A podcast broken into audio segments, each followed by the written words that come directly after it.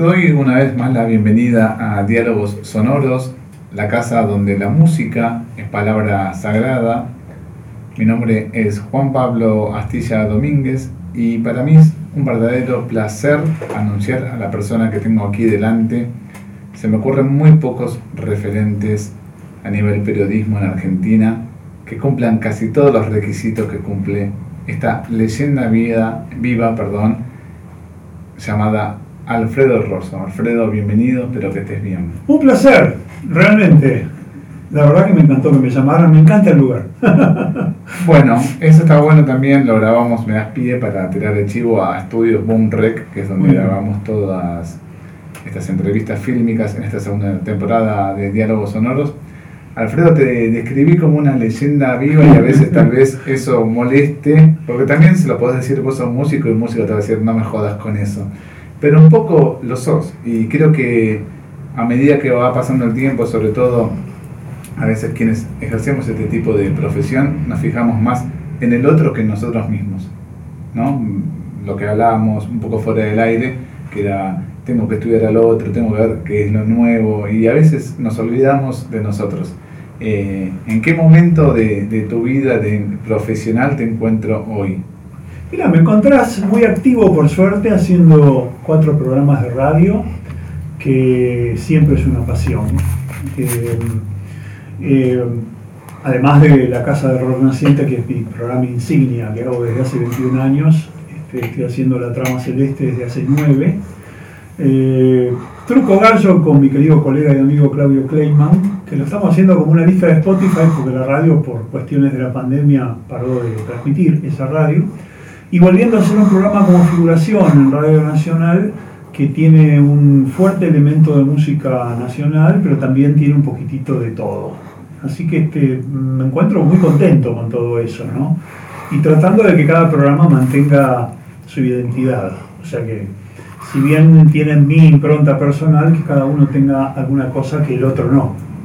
¿Y cómo fuiste desarrollando esa identidad? Porque periodísticamente hablando, me parece que no caíste en algunos lugares, que no es que digo que caiga la mayoría, al contrario, pero a veces es difícil, uno resulta como tentador ir por camino a decir, bueno, por acá puedo sacar un mayor rédito mm. de, declaraciones, pero vos te mantuviste siempre con una línea editorial. ¿Cómo, ¿Cómo se mantuvo eso a lo largo de tantos años?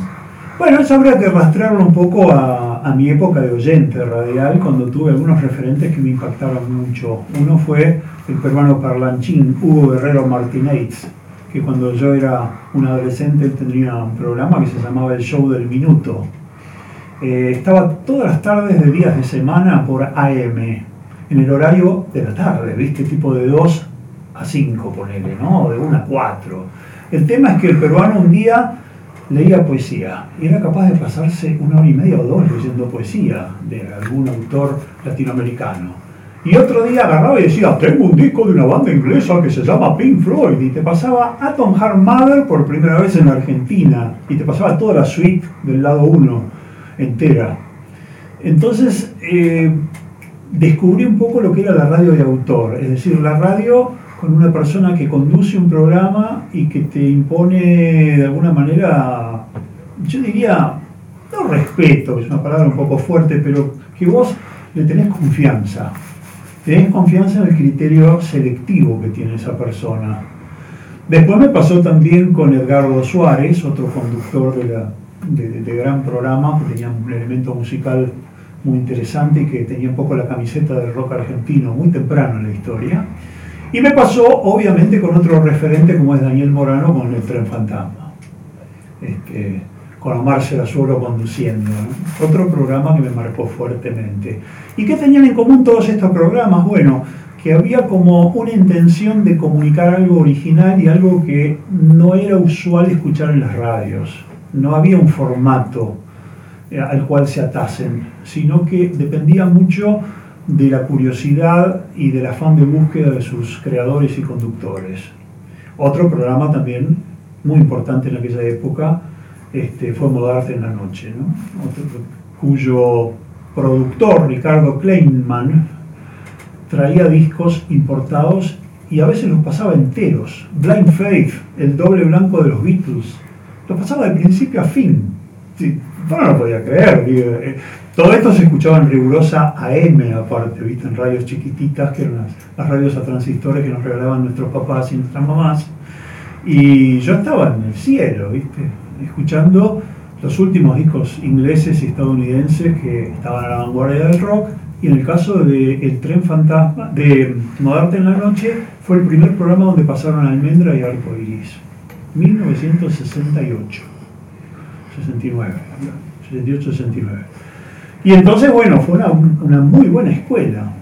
Y en el fondo yo quería ser así, quería, quería tener esa capacidad de poner en contacto eh, la obra musical, la obra artística en general, con el oyente. Entonces, me gustó mucho ese rol de intermediario. Y pensé qué lindo sería algún día tener un programa donde se pueda hacer esto, donde no tengas una presión de alguien que, digamos, que te impone un formato, que te impone una música que tenés que pasar o que te impone un libreto. Y afortunadamente las cosas se dieron bien. Bueno, fíjate que indirectamente fuimos hacia el lado de la radio, pero también está tu faceta como periodista redactor. Sí. Que lo cumpliste durante mucho tiempo, eh, por lo menos en, materia gráfica. Sí. Eh, también es muy difícil combinar ambos rubros, ¿no? Tanto lo gráfico como lo radial. Mira, yo tuve suerte en el sentido de que se dieron de una manera casi simultánea, porque todavía la gente de mi generación hacía la conscripción yo la tuve que hacer en un año difícil, que fue el 75 al 76, o sea, me agarró el golpe del 76 adentro. Ahí lo conocí a Claudio Kleiman, colega, periodista, músico, con el cual forjamos una amistad que sigue hasta hoy. Trabajamos juntos en un programa, como te decía. El punto es que cuando salimos, en mayo del 76, un momento muy difícil para el país, a mí se me da la situación que dentro del primer mes que yo salgo de la colimba, se me da la posibilidad de hacer un programa de radio, una sección de un programa de radio dedicada a discos inéditos, con otro gran amigo y compañero de tarea, Fernando Basauro. Al mismo tiempo, yo ya había empezado en el periodismo con la revista Mordisco, invitado por Jorge Pistocchi, y cuando Mordisco cerró por motivos económicos, Jorge me dijo, mira, quédate cerca porque vamos a hacer una revista más ambiciosa todavía, que va a tener música, pero va a tener también ecología. Yo no sabía lo que era la ecología en ese momento. Teatro de avanzada, cine de avanzada, historietas locas, dibujos. Vamos a hablar de las comunidades, eh, de los pueblos originarios de América, bla, bla, bla. Se va a llamar Expreso Imaginario. Durante todo el 75, mientras yo estaba bajo bandera, fuimos preparando la revista. Lo conocía Pipo Lerlú, que para mí era el compositor de Ayer No Más y de Diana Ibarra, el autor digo, de la letra. Para mí era, oh, Pipo Lerlú. Este, lo conocía el negro Fontó, Horacio, que era un gran dibujante y diseñador, además de notable músico y cómico. Eh, en la casa de Jorge Pitochi fui conociendo a todas las personas que iban a ser el núcleo de Expreso Imaginario. Y finalmente, cuando salgo de la colimba, ya Expreso estaba tomando forma y a pesar de que era un momento horrible porque el proceso estaba ¿viste? Este, en super momento, este, pudimos hacer la revista y salir en agosto del 76. Entonces, a 15 días de, estar, de ser civil de vuelta, yo tenía un micro en un programa de radio donde pasaba música inédita. Estaba trabajando en Expreso Imaginario y además, un tío que trabajaba en el sello Emi Odeon, que era ejecutivo de la compañía discográfica, me lleva a otra compañía discográfica donde tenía un amigo y colega, Néstor Celasco, y entro a trabajar en el sello Music Hall, encargado de la edición de discos en la Argentina, de discos que venían de Estados Unidos e Inglaterra. O sea, Music Hall tenía la licencia para editar sellos como Atlantic, Electra, Warner Brothers, Pi Records, y otros cuantos más. Y el rol mío era recibir las muestras importadas y decidir qué se podía editar en el país, a los 21 años. o sea que de repente yo no lo podía creer. Incluso me sentía raro, porque en un momento en que el país estaba cercado, lleno de censura, bueno, con todo lo que sabemos que sucedió en esos años oscuros, yo tenía una situación personal y laboral envidiable. Y entonces, bueno, este, así se fueron desarrollando más mis conocimientos. Una de las cosas que aprendí en la compañía discográfica es a darme cuenta de que existían otros estilos, que además del rock existía la música clásica, el jazz, el folclore. Dentro del folclore se vendía muy bien el chamamé, por ejemplo. Entonces aprendí a escuchar música de todo tipo. Algo que después iba a profundizar cuando entré como programador a Radio Rivadavia, a la FM de Radio Rivadavia.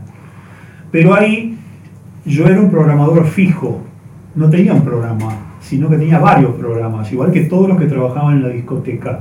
Entonces tenía un programa donde tenía que pasar música de crooners, de Frank Sinatra, de Perry Como, de Tony Bennett.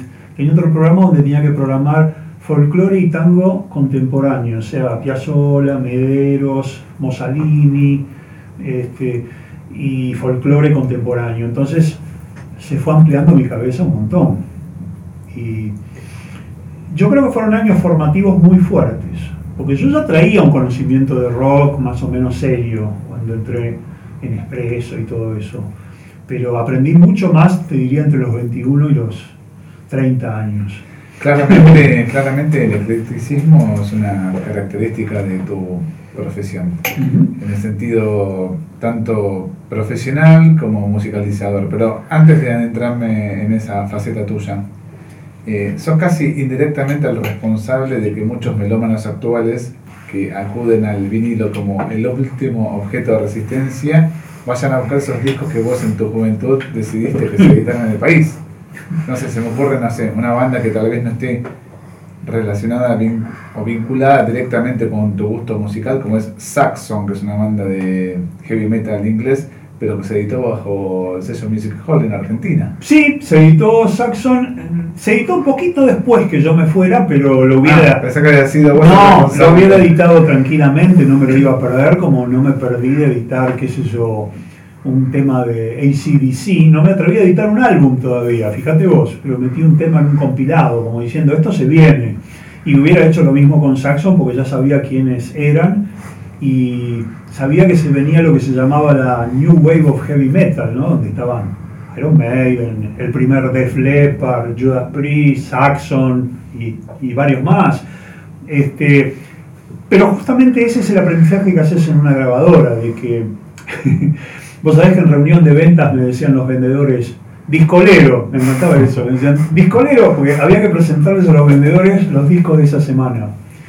Y yo a veces me quejaba porque decía que algunos artistas de rock nacional les daban pocas horas para grabar. Y dice, pero escuchame, me dicen de los vendedores, los chamameceros vienen, te graban tres discos en un día. Este, sacamos uno en enero, el otro en julio, el otro en diciembre y venden 50.000 de movida y 20.000 se los llevan ellos para vender en los bailes allá en Corrientes, en el litoral. Y tus, tus amigos rockeros venden con suerte 5.000 discos. Entonces, claro, este, yo seguía defendiendo mi, mi, quintita, pero no podía dejar de reconocer que eso era cierto, porque teníamos acceso a, las cifras y eso, ¿no? Eh, así que bueno, pero además aprendí lo que, quién era un Isaco Abitbol, quiénes eran las hermanas Vera, quiénes eran en el folclore de Córdoba, los Alberdi, etc.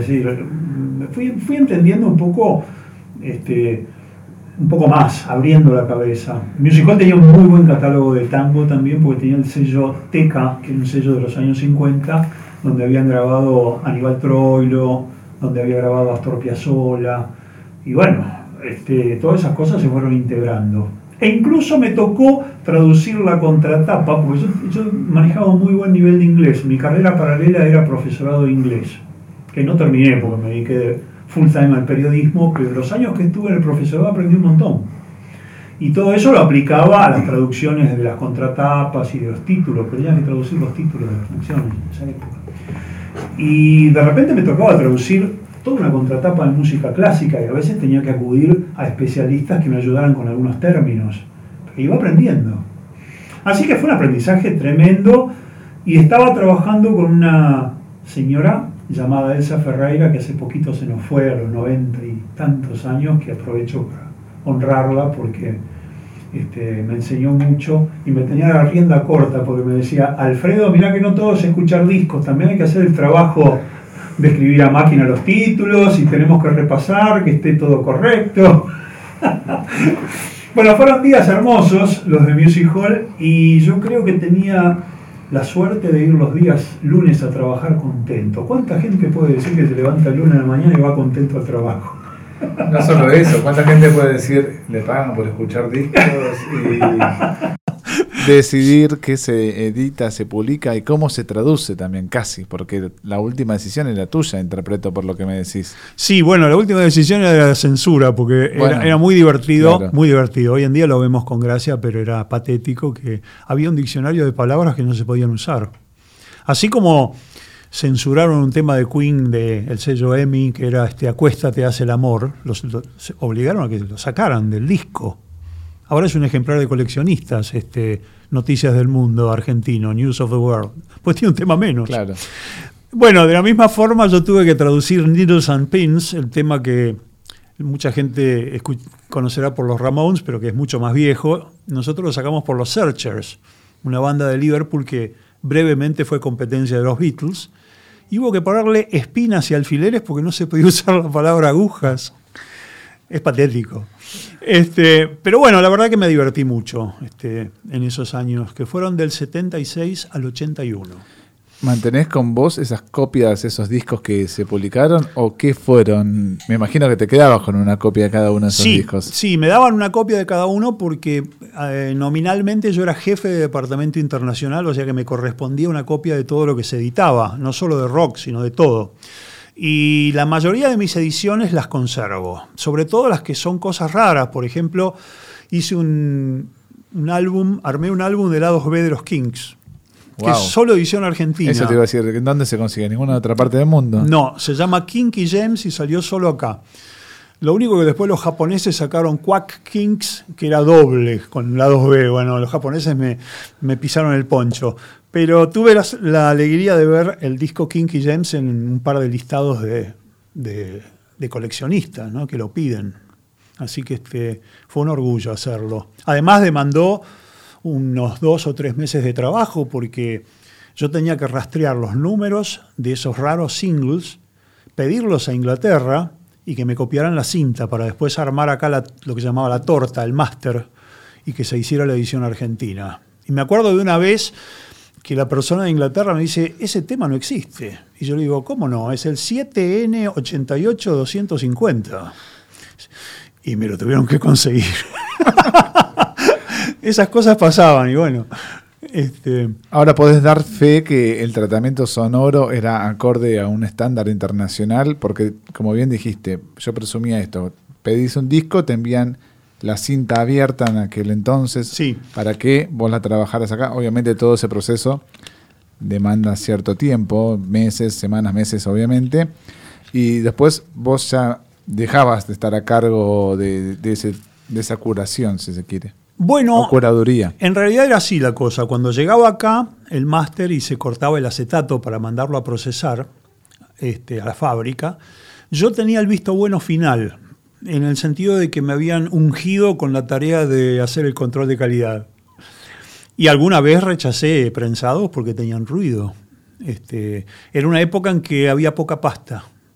Y como Music Hall no tenía fábrica propia, muchas veces este, eh, se mandaban los discos a diversas fábricas y no todas tenían un estándar de calidad uniforme. Yo me acuerdo que el de los Kings debo haber pedido que fuera una buena fábrica porque vino impecable. Este, pero fue una alegría y un honor hacerlo. Este, incluso la tapa se diseñó en Argentina. Este, la contratapa tenía un comentario bilingüe, porque yo pensé que el disco se iba a exportar y no me equivoqué, porque se exportó a nivel este, eh, artesanal, vale decir, muchos coleccionistas argentinos este, mandaban al exterior, etcétera, etcétera.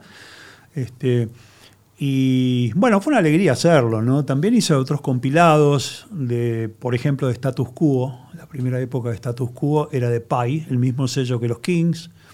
Eh, así que tuve un par de alegrías de hacer discos originales, es decir, que eran recopilaciones hechas en Argentina. Y después, algunas ediciones eh, extranjeras les agregaba algún detalle, un comentario. Me pasó con un disco de Curve There, una banda progresiva inglesa, que le agregué un comentario porque acá era prácticamente desconocida, venía bien. O Graham Bond. Tenías que introducir al gran público a esa banda. Eso es lo que decís. Claro, el comentario. claro el, comentario era para dar un elemento más de juicio y para tratar de seducir a un potencial comprador o compradora. ¿Qué tal eh, se manejó en ese caso la interacción entre vos y las bandas? Porque sigo tu relato, las bandas básicamente no tenían poder de decisión sobre esto, sino que decidían las compañías discográficas, incluso vos sobre los Kings, o sea que básicamente no se pedía permiso porque ya estaba autorizado.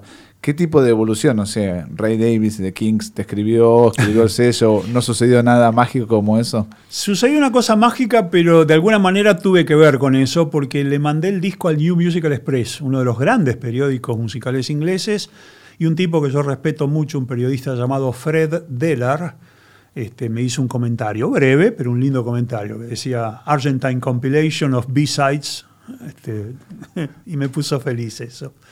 Eh, no, de parte de la banda, supongo que se habrán enterado, si, si la grabadora hacía una buena rendición de cuentas, se habrán enterado que en la Argentina vendieron, no sé, 500 discos de un disco llamado Kinky Gems. Pero me imagino que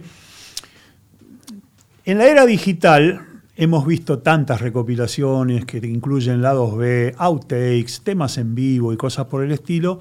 Me imagino que Supongo yo que a los hermanos Davis, si les llegó la noticia, les debe haber gustado el criterio de selección, porque estaba bastante bien armado, la verdad. Estaba, habíamos cuidado, el, por ejemplo, el balance de ritmos y todo eso, y la información era muy fidedigna. Cada uno de los temas decía de dónde venía, cuándo había sido editado, era el lado, si era el lado B, cuál era el lado A, etcétera. Qué responsabilidad, porque me imagino que vos ya eras fan en aquel entonces. Eh, ¿Se maneja el, disco, por ejemplo, que, que, creaste básicamente de los Kings? ¿Se manejaban los, los, decibeles? Muchas veces se dice que el lado A eh, de un disco tiene que cerrar con una balada, una especie de tema más lento por el tema de los surcos o cómo giraba en la púa. ¿Están así? ¿No, era así? ¿Cómo, ¿Cómo lo pensaste? Sí, un poco la idea era balancear los ritmos de empezar con un tema fuerte, eh, un tema semifuerte, después bajar un poquito, subir un cacho, ¿no? Pero el principal criterio que había que observar era no pasarte mucho de los 18 o 20 minutos por lado, porque ahí se complicaba el tema de la, del volumen por un lado y por ahí la respuesta, la respuesta de frecuencia, pero sobre todo porque este, los graves, vos sabés que los surcos del vinilo ocupan un espacio, entonces cuanto más metías por lado, más apretado tenían que estar los surcos. Entonces, para que no se juntaran dos surcos y la pueda saltar, había que bajar el nivel de volumen. Todas esas cosas las manejaba el cortador de acetatos con, una, con un cuidado especial. Pero había un criterio de que los discos no tenían que durar más de 20 minutos por lado para que no se resintiera la fidelidad y la respuesta. Este, que vos escucharas bien todas las frecuencias, etcétera, etcétera. El vinilo presentaba problemas. Eh, hoy en día hay un, romanticismo y un enamoramiento con el vinilo, pero mucha de la gente que se enamora hoy se enamora por primera vez.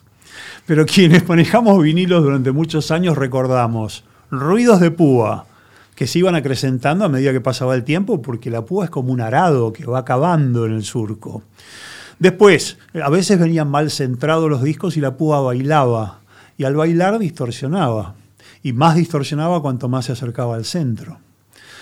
Los discos doblados por haber sido guardados en un lugar donde había calor, o, sea, el vinilo tenía muchos problemas.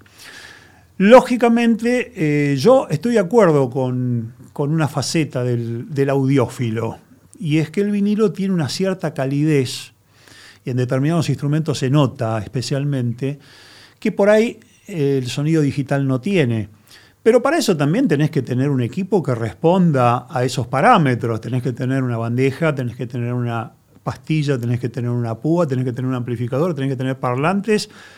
Y si nos ponemos muy románticos, tenés que tener un amplificador de válvulas, no de transistores. Entonces ahí te creo.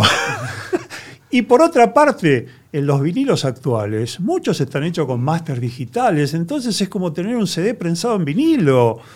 Eh, si vos me decís, este disco prensado en el 2021, se hizo con el máster analógico, se procesó con, el grabador este, de cinta abierta y se hizo todo el proceso analógico, te creo.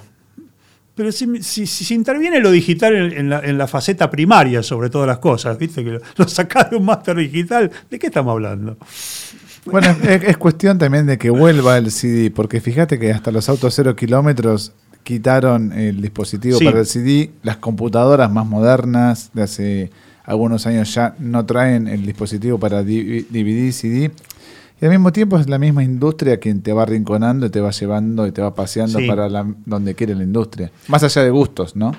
Sí, yo los quiero especialmente los CDs, sobre todo a los CDs ya de 24 bits, porque vamos a ser sinceros, cuando recién apareció el CD que tenía un barrido de 8 bits, Parecía un cassette jerarquizado.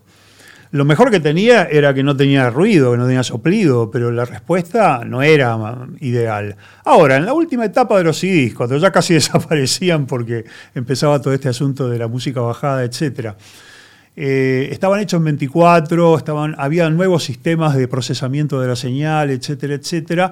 Bueno, sonaban bárbaro. Y además tenías, yo que soy un tipo que escucha mucha música en movimiento, tenías el mejor sonido posible en movimiento, que no es lo mismo que escuchar MP3. Y cuando llegabas a tu casa lo ponías en un equipo muy decente y tenías lo mejor de dos mundos, porque en la época que yo me manejaba con vinilos, solía copiarme cassettes para poder escucharlos en el Walkman o como fuera, porque siempre escuché mucha música en el camino, en viajes, en la bicicleta, en autos o en lo que fuere. O sea que para mí el CD este, fue un poco la respuesta a mis plegarias, si querés. Y en cuanto al desgaste, francamente, yo tengo CDs que tienen 20, 25, 30 años incluso y están fenómenos. Eh, lo peor que ha pasado con una serie de CDs del principio es que algunos se oxidaron. Pero fue con muy pocos. yo tengo 10.000, me habrá pasado con 5. El porcentaje es ridículo. Este, así que yo pienso que cada sistema trae también una revolución. No conoceríamos tanta música que se editó a partir de la aparición del CD si no hubiera aparecido ese formato. Por ejemplo, las cajas donde hay recitales que nunca había soñado escuchar. este, por supuesto que hay mucha chantada. Por ejemplo, cuando te ponen de bonus track, backing track, without vocals. Eso es bajar la pista de, de, la voz y dejarte el fondo. Eso no es un outtake, eso es una estafa. Pero cuando te ponen un concierto de la época, cuando te ponen algunos temas que quedaron afuera, o una versión alternativa que tiene un arreglo distinto, un instrumento que se decidió no poner pero que no queda nada mal, te da como una perspectiva del intérprete que no tenías. Para no, para mencionar además los ensayos que hay en muchas de esas cajas o en esas reediciones, hay algunos ensayos que son fantásticos. Por ejemplo, yo amo a The Band, una banda notable que fue bueno, acompañó a Bob Dylan al principio, después se largaron solos y trajeron una revolución en la música. ¿no? Las reediciones del año 2001, 2000-2001 en Capitol, los libros que hay adentro, los libritos, son maravillosos. Tenés que tener una lupa, porque es difícil de leer. Pero son maravillosos, la información te la comes. Y eso no se podía poner en un, vinilo, porque no te daba el espacio. Entonces, y las cajas de Jethro Tull, por ejemplo, son maravillosas. Jethro Tull. son maravillosas. Están hechas con un criterio de amor al fan total. Entonces, yo creo que la aparición del CD fue muy importante en varios aspectos. Y yo no descarto de que vuelva. Por supuesto que la industria te va a tener que dar un aliciente extra. Van a tener que descubrir no sé, alguna fidelidad, ya un holograma, no sé qué van a tener que darte para que vuelvas a, comprar una cosa digital. Eh, y yo creo que va a pasar un poco por la fidelidad, por, eh, no sé, no sé por dónde va a pasar, pero yo creo que puede llegar a volver. Bueno, todos tienen eh, sus ventajas, todos también tienen sus desventajas, por supuesto. me parece que también lo que apuntabas vos con el CD, trajo muchas mejoras en cuanto al vinilo, por ejemplo, en la duración de un disco. Sí. Súbitamente un artista, como pasó en los noventas, como casi regla universal, superaban los 50, 60, hasta incluso los 70 minutos, hubo una cierta competencia entre algunos grandes nombres para ver quién hacía el disco más largo en un solo CD. Sí, eso a veces fue positivo y otras no tantas, porque había mucho relleno, pero también podías meter un disco doble en un solo CD, que en algunos casos era maravilloso. Este, por ejemplo, un concierto. Te voy a dar un ejemplo concreto. Live Dead, un gran disco de los Grateful Dead, es un concierto, está armado como un concierto que vos escuchás de principio a fin, pero cuando lo tenías en un álbum doble de vinilo, el lado 1 terminaba con un fade out y el lado 2 con un fade in. O sea, continuaba el tema. ¿Entendés? En cambio, así, cuando armaron el CD es todo un continuum y lo escuchás como realmente se pensó, un concierto. Y, otras tantas ventajas, pero es cierto que cada formato tiene, te da algo y te saca algo. ¿no? Bueno, hay una cuestión de espacio también, porque cuando pienso en vos y decís, que tenés 10 peso. y de peso también. Sí, sí. Súbitamente tenés que, no sé, en alguna mudanza, en algún movimiento que es inesperado, que sucede en la vida de todos nosotros, los humanos, decimos, me quiero matar, no me entran los discos. ¿Qué hacemos ahí? Vos no sabés lo que era llevar dos bolsos de vinilo cuando había un programa de cuatro horas. Este, ahí tenés otra, otra, otra prueba a favor del CD. Claro. Llevar 400 vinilos es un... las carpetitas de CDs, ¿no? La podés en la carpetita se musicalizaba ese programa. Sí, sí, sí, totalmente, totalmente. Pero bueno, hoy en día no puedo negar que eh, me encanta la tecnología actual en muchos aspectos, ¿no? Te doy uno. Vale. En un Bafisi, porque soy bastante fan del cine también, eh, y a veces se unen las dos cosas, porque en los Bafisi suelen haber muy buenas películas de música. En un Bafisi había una película acerca de una banda de Groenlandia de los años 70. Era muy gracioso porque se los ve ahora, viste, todos vikingos viejos, hablando de cuando tocaban en Dinamarca, que además era el país que tenía la, el control de Groenlandia, vale decir. Groenlandia se independizó en, no sé si en los 80 o cuándo, pero la cuestión es que estos tipos hablaban de toda esta odisea y que habían grabado dos discos.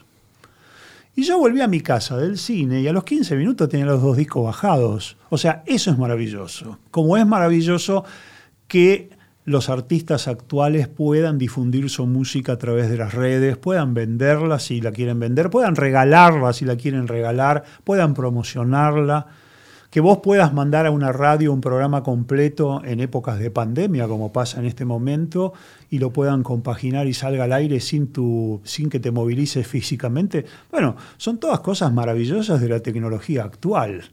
Este, así que yo no soy un, una antitecnología, no soy un ludita para nada, estoy a favor de, la tecnología aplicada a la música y a todo. Pero no me dijiste que en tu casa conectas el celular o la computadora al equipo de música para escuchar música. ¿Eso no sucede o sí? No, no, este, el celular lo he, lo he conectado en más de una ocasión, por ejemplo en fiestas familiares para tener una, linda selección este, de alguna red social, ¿no? de alguna red eh, de streaming. ¿Por qué no? Sí si tengo tiempo me gusta hacerlo yo, programarlo yo. Pero también está el hecho de no generar también material que, cuyo uso es muy eh, pequeño y después se convierte en un problema casi ecológico. Por ejemplo, quemar un CDR con una selección musical que a lo mejor es fantástica, pero después ¿qué haces?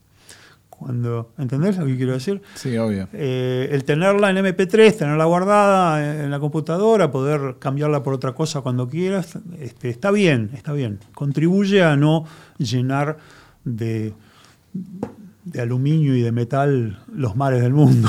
Bueno, al mismo tiempo yo tengo una, una experiencia propia y es lo que me, me, sigue pasando. No descubrí una banda a través de las plataformas de streaming que me haya partido la cabeza a nivel de las bandas que en su momento me partieron la cabeza escuchándolo en formato físico.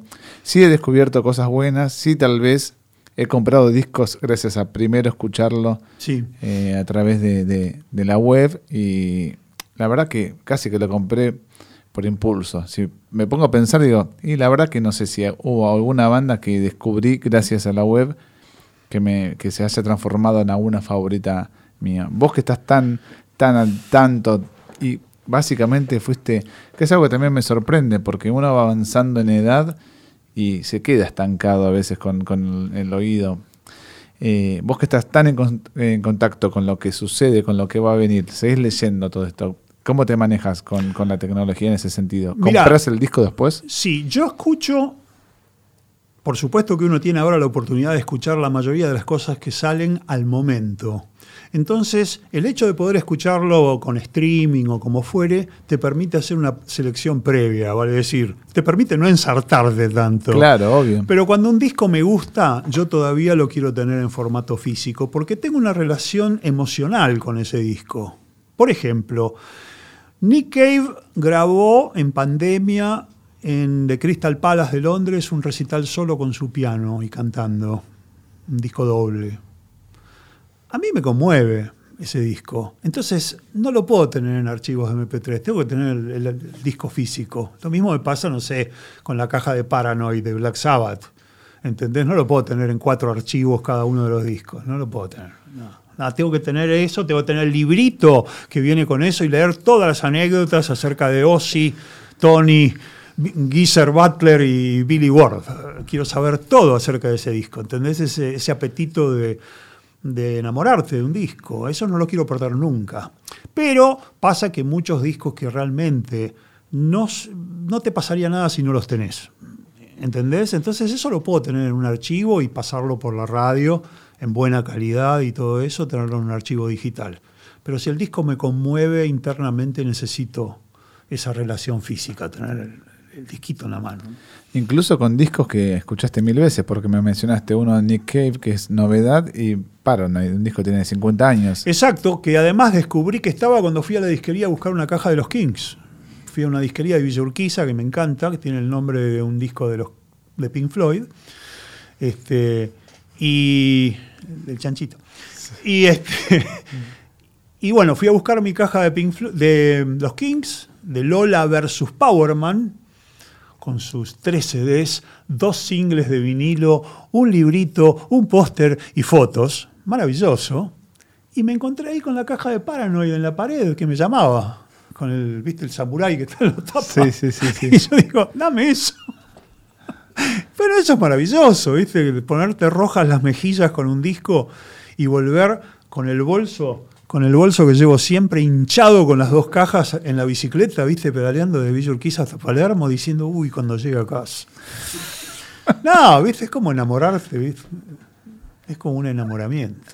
Otra cosa que me acuerdo de vos, de escucharte, de ir a la disquería también, es que, por ejemplo, no sé, en los 90 recuerdo haber descubierto Pixies en tu disquería. Ajá, ok.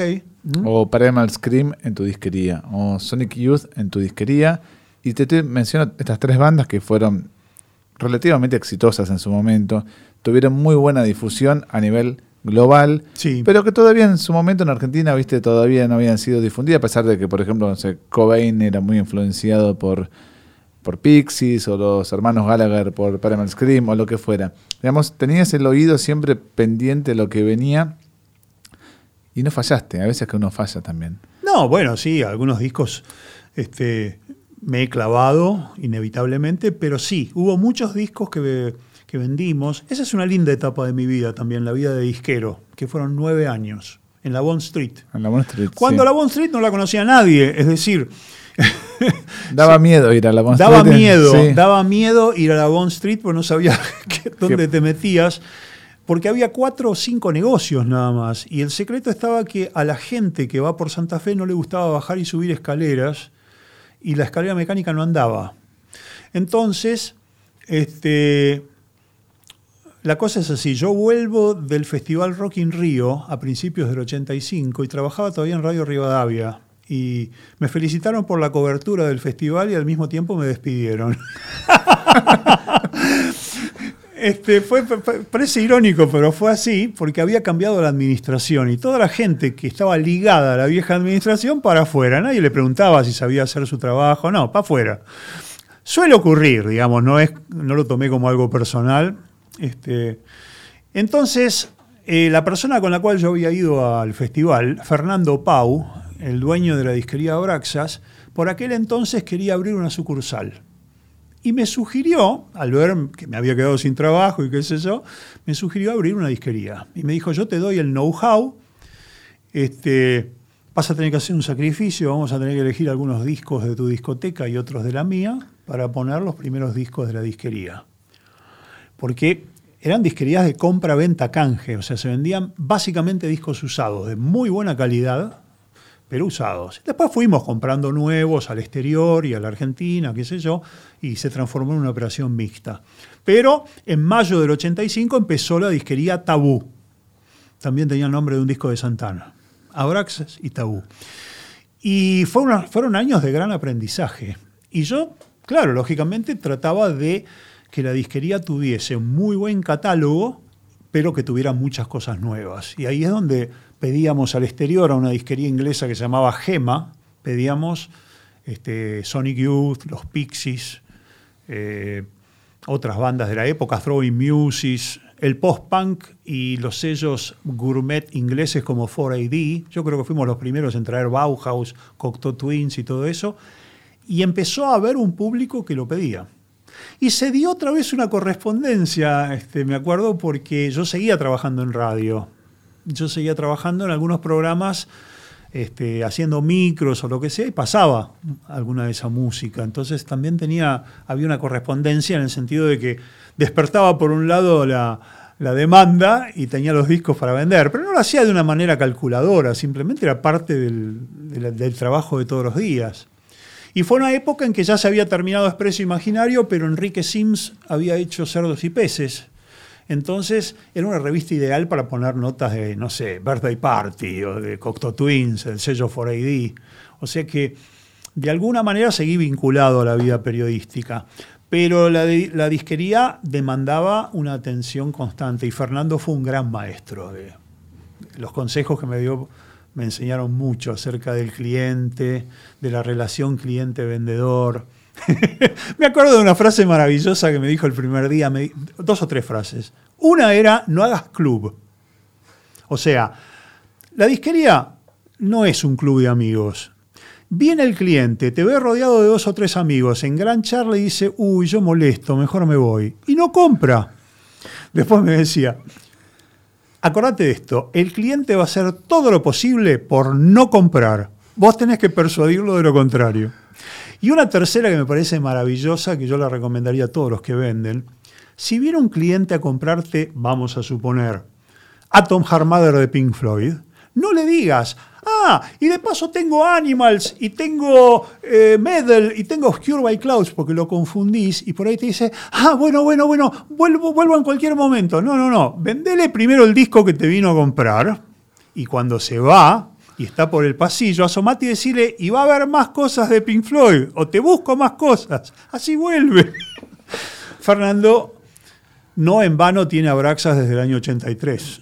83. Es un modelo de supervivencia. Bueno, perdón, al mismo tiempo, digo, vos cerraste en el año 94. Sí. ¿No? O por ahí, si la, memoria no me falla. Sí. Que es fue la época del auge del CD, o donde por lo menos ya se había establecido como un formato de consumo eh, global, básicamente. ¿Por qué cerraste? ¿Por qué no volviste a, recuperar el, local? ¿No fue tu intención? Mira, fue así. Eh, nosotros empezamos a trabajar CDs en el 90. Pero al poco tiempo, disquerías como Musimundo, Tower Records se instaló en la Argentina en aquel momento y parecía que iba a arrasar con todo. Musimundo empezó a traer discos muy, CDs muy baratos y ya uno de los fuertes de la disquería, que era el vinilo raro, dejó de ser raro porque todas las compañías empezaron a reeditar todo en CD. ¿Entendés? Te doy un ejemplo clave. Tim Buckley, un artista de culto. Nosotros teníamos los vinilos, se vendían muy bien y se vendían caros incluso porque no había y de repente Electra edita todo Tim Buckley, ¿entendés? En CD. Entonces este, fue una combinación de una competencia muy fuerte de las grandes cadenas y también el hecho de que mm, eh, hubo vaivenes económicos importantes también, hubo varias cosas. Pero también hubo un desencanto mío. O sea, yo estaba muy contento hasta cierto momento y hubo un momento que empezó a cambiar el público. ¿Entendés? Empezó a haber como un desgano del cliente. No obstante, yo la piloteé hasta el 94, empezamos a traer música eh, de grupos más raros, por ejemplo, de rock in opposition, el rock progresivo europeo, cosas que en la Argentina se veían poco. O sea que le busqué la vuelta. Y en un momento dado, con mi esposa, con Noemí, que me había apoyado mucho en, todo esto del negocio, yo ya me había independizado a esa altura de Fernando, tenía, la disquería pasó a llamarse Fénix. Este, me di cuenta de que había perdido un poco el entusiasmo, que tenía ganas de volver al periodismo full time, o tenía ganas de hacer otra cosa. Y entonces mi empleado de entonces decidió seguir. Yo tenía una pequeña deuda con él que no era importante y dije, bueno, ok, cancelemos la deuda y este, me llevo 100 discos a elección y te dejo la disquería. Y así fue. Lo único que lamento es haber dejado dos parlantes Lea que eran maravillosos, que eran míos. Los dejé con la disquería, fue un error grave. Como parte de pago. No, los dejé más que nada porque me daba vergüenza dejarlos sin música, pero él podía haber puesto dos parlantes cualquiera. Este, la cuestión es que mm, yo creo que esos nueve años fueron de muy buen aprendizaje, pero no tuve la necesidad de volver a ser comerciante, de ser vendedor. Fue una experiencia que me enriqueció, pero me satisfizo.